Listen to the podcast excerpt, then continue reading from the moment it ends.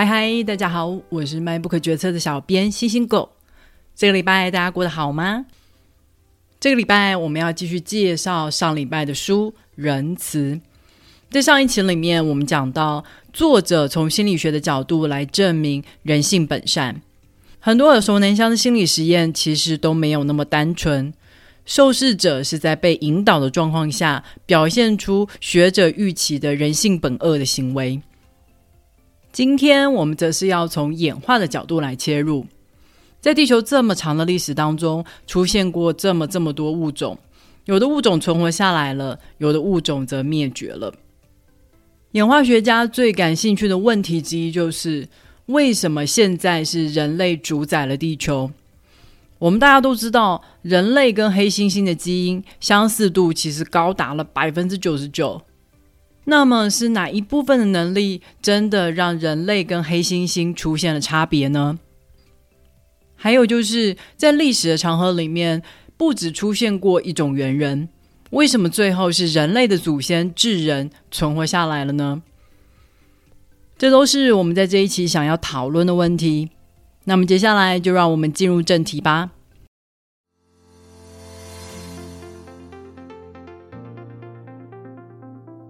智人是人类的祖先，不过其实当时在地球上还有不同的猿人，例如我们在历史课本上有学到的尼安德塔人就是另外一种猿人，只不过后来其他的猿人都纷纷灭绝了。从现在出土的骨骸可以看得出来，尼安德塔人明显比智人强壮很多，而且啊，他们的脑容量还比我们的祖先要大。他们显然是很聪明的一种猿人，既会生火煮饭，也会制作衣物，还留下了不少壁画呢。那么问题是，为什么最后留下来的是智人，而不是尼安德塔人呢？过去曾经有一种理论，就是因为智人比尼安德塔人更残忍啊，是我们的祖先杀死了尼安德塔人，所以造成他们灭绝。这个理论听起来非常符合现在主流人性本恶的说法吧？不过，其实还有另外一套截然不同的理论来说明为什么最后是智人留下来了，并不是因为我们的祖先更残忍所以留下来，恰恰相反的是因为我们更友善所以才存活下来。因为我们友善，所以使我们有更强的团队合作能力。我们一起合力度过了最后一次艰苦的冰河期，但是尼安德塔人却在那一次剧烈的气候变化中灭绝了。那么，这个理论的证据是什么呢？是我们的身体在说话。过去科学家曾经做过研究，要从零开始驯化一个完全野生的物种，实验的对象是狐狸。科学家在为每一代狐狸配种的时候，都会挑出群体里面最友善的那几只。在经过数代繁衍下来，这些原本野生的狐狸开始习惯跟人类群居，还会回应人类的呼叫，跟人类撒娇，成为了被驯化的狐狸。虽然科学家在挑选的时候完全没有针对他们的外表，而只有根据他们的友善程度。他们却发现，在数代繁衍下来，这些狐狸的外表出现了明显的变化。它们的口鼻开始变短，骨头开始变细，它们长得就像是野生狐狸的小时候。这些象征友善的外观特征也出现在狗的身上。相比于野生的狼，狗长得就像小时候的狼，口鼻比较短。头骨比较圆滑，同样的道理，如果拿智人的头骨跟尼安德塔人的头骨相比较的话，我们就是圆滑版的尼安德塔人。所以科学家推测，我们祖先的友善程度应该远高于尼安德塔人，比他们更适于团体合作跟生活。那么，这项友善能力是怎么帮助我们脱颖而出的呢？过去，科学家曾经把黑猩猩跟人类的幼童一起拿来做测试，看看人类到底是什么能力比较突出。结果，他们发现，不管是空间感、计算能力、理解因果关系，人类幼童跟黑猩猩都不相上下。唯独只有一项能力，人类的幼童是远高于黑猩猩，那就是学习能力。这正是我们的超能力，而这项超能力正是奠基在我们的友善本能上面。人类的友善本能让我们渴望融入社群当中。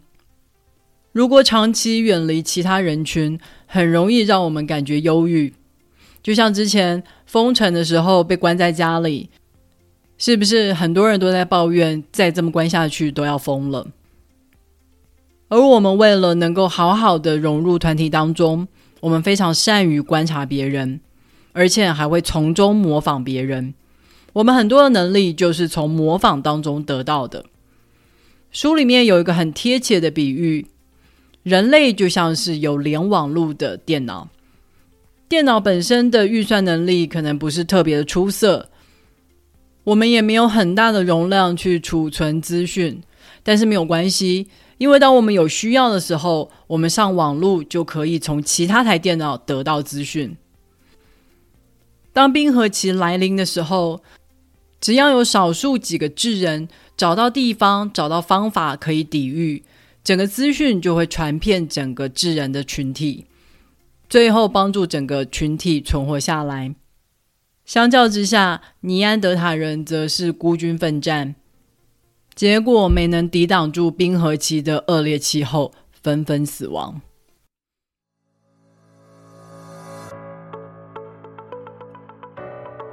如果你觉得外观上的这种推论没有办法说服你的话，我们还有另外一个实验可以来佐证。科学家测试的对象是六个月大的婴儿们。他们给这些婴儿看人偶的表演，其中有一个人偶表现得非常乐于助人，而另外一个人偶则很自私，只做对自己好的事。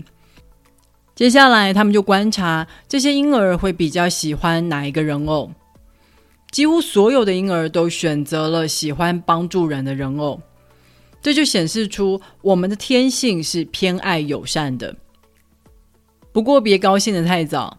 因为科学家在接下来的实验里面发现，我们的天性里面有一个致命的缺陷，那就是排他性。我们似乎天生就很爱分我们与他们，并且会明显的偏好被我们归为一起的同类。在实验中，科学家先让婴儿从饼干跟水果之间做选择，看他们自己比较喜欢哪一种。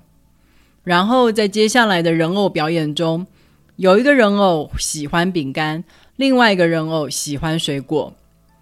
如果问婴儿喜欢哪个人偶的时候，婴儿都会毫不迟疑的选择跟自己喜好一样的人偶，即使那个人偶在表演里面是一个自私的坏蛋也一样哦。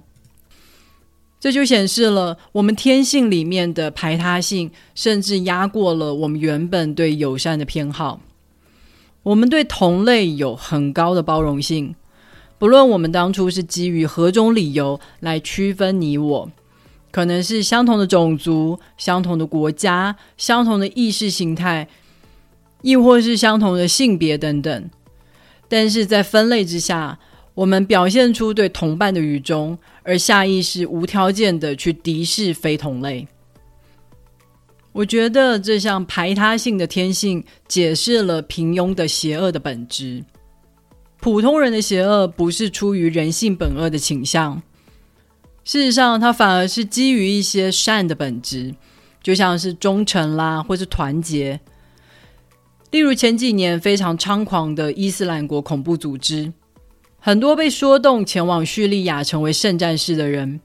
他们可能根本就不是伊斯兰信仰的疯狂信奉者，他们很多都是被认识的朋友所招募的。他们相信的是朋友，同时也连带相信了这些朋友所宣传的伟大目的。就像犹太人的大屠杀，如果光靠纳粹高层或是盖世太保，根本杀不了上百万人。这项大屠杀还需要许多的普通人参与其中。这些普通人很多都不是反犹太分子，但他们想要帮助他们的同事完成工作，所以他们就分工合作，有人负责按下毒气室开关，有人负责清理尸体。在第一次世界大战的时候，很多人虽然上了战场，但是他们根本开不了枪，因为杀人根本就不是我们的天性啊。到了第二次世界大战，武器大大的进化了。有很多的大型武器都需要一个小队合作才能操作，像是坦克或是重型大炮等等。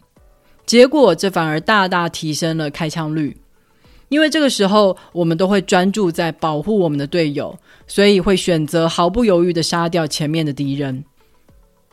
我们的友善天性让我们更容易被同个群体的人给感染，我们会认同同个群体里面的人的作为。这就让我们成为了最友善，同时也最残酷的物种。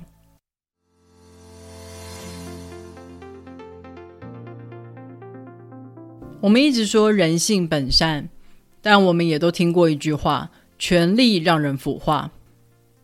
在我们的生活里面，不也都亲眼目睹过许多政治人物或是公司高层会大言不惭的讲出完全没有同理心的言论？他们的行为傲慢无礼，这又是怎么一回事？为什么原本的好人变坏了呢？难道在得到权力之后，他们的本性出现了什么变化吗？事实上，还真的有神经科学家好奇的对这些有权势的人做大脑分析。他们发现，这些有权势的人的大脑的镜像反应区真的比较少被触发。而这个镜像反应区就是会激发我们的同理心。当我们看到别人打哈欠，我们也会不由自主的想要打哈欠；当我们看到别人在哭，我们也会不明所以的觉得有点悲伤。这就是我们的镜像反应区被触发了。而这些人的镜像反应区较少被触发，他们就变得不会去同理别人。权力就是他们的尚方宝剑。就算有人觉得不对，不可以这样做，他只要忽略这些意见，在极端的时候，甚至还可以处罚这些反对的人，让他们闭嘴。这些有权势的人的同理心没有作用，就更进一步的让他们成为一个观点更狭隘、更独断独行的人。过去的理论是说人性本恶啦。是文明束缚住了我们，才让我们表现的人模人样、谦谦有礼。但作者却持相反意见。他说，文明让原本过着游牧生活的人类开始定居下来，并且可以累积财富，同时发展出分工合作的社会。有的人负责种田，有的人就负责打仗，还有的人会负责在议会里面开会。这样的社会结构让我们发展出宗教，发展出王国与统治阶层。但也正是在这样的过程当中，出现了贫富差距。那些拥有较多财产的人，要为自己所拥有的财产赋予正当性。过去，他们简单粗暴的说：“嗯，因为我出身好喽。”而现在的社会去除了贵族阶级。但是转化成我成功是因为我比你努力的社会文化，其实都是在为幸运这个因素擦脂抹粉，正当化自己可以拥有比别人更多的财产。同时，在文明发展的过程中，也出现了武力差距，统治者可以拥有军队，但是平民却不可以用枪，这造成了推翻统治者变得越来越困难。所以，即使权力让人腐化，我们常常也只能继续忍受，或是在辛苦革命之后，又迎来另一个逐渐腐化的统治者。这都是文明带来的问题。文明制度让过去在原始社会里面很容易被淘汰的自私者、没有同理心的人，反而存活下来，而且还活得更好。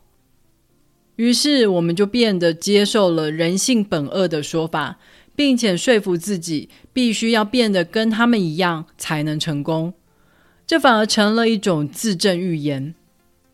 你越是相信自己的本性是邪恶的，最后就真的会成为一个自私自利的人。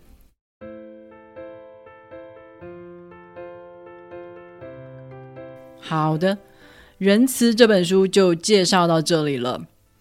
作者在这本书里面用各种角度来说服我们，人性是善良的，这是我们的友善天性，让我们存活至今。但是凡事是一体两面，我们友善，但是我们天生仇外。我们的同理心只作用在我们视为同类的团体上，结果就使我们成为了最友善也最残酷的物种。作者想要打破人性本恶的谣言。其实是想要打破自证预言的循环，因为当我们一直对人性悲观的时候，觉得每个人都只会追求自己最大利益的时候，那就真的会让我们的社会朝那个方向发展。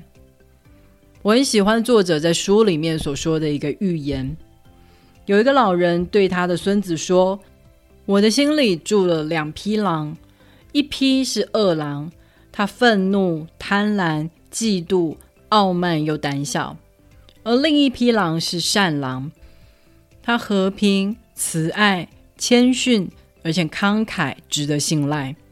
你觉得这两匹狼争斗的话，谁会获胜？小男孩回答不出来。老人告诉他：“就是你喂养的那一匹呀。”那么，你是不是该问问自己，你现在在你心中喂养的是哪一匹狼呢？是恶狼还是善狼呢？如果你对今天的介绍感兴趣的话，别忘了透过 MyBook 决策导购链接来购买这本书，网址是 triple w 点 mybook 点 tw。也别忘了在 Apple Podcast、Spotify、First Story 还有 YouTube 上面订阅 MyBook 决策。你的订阅跟留言就是对我最好的动力。好啦，让我们下一个礼拜再会，拜拜。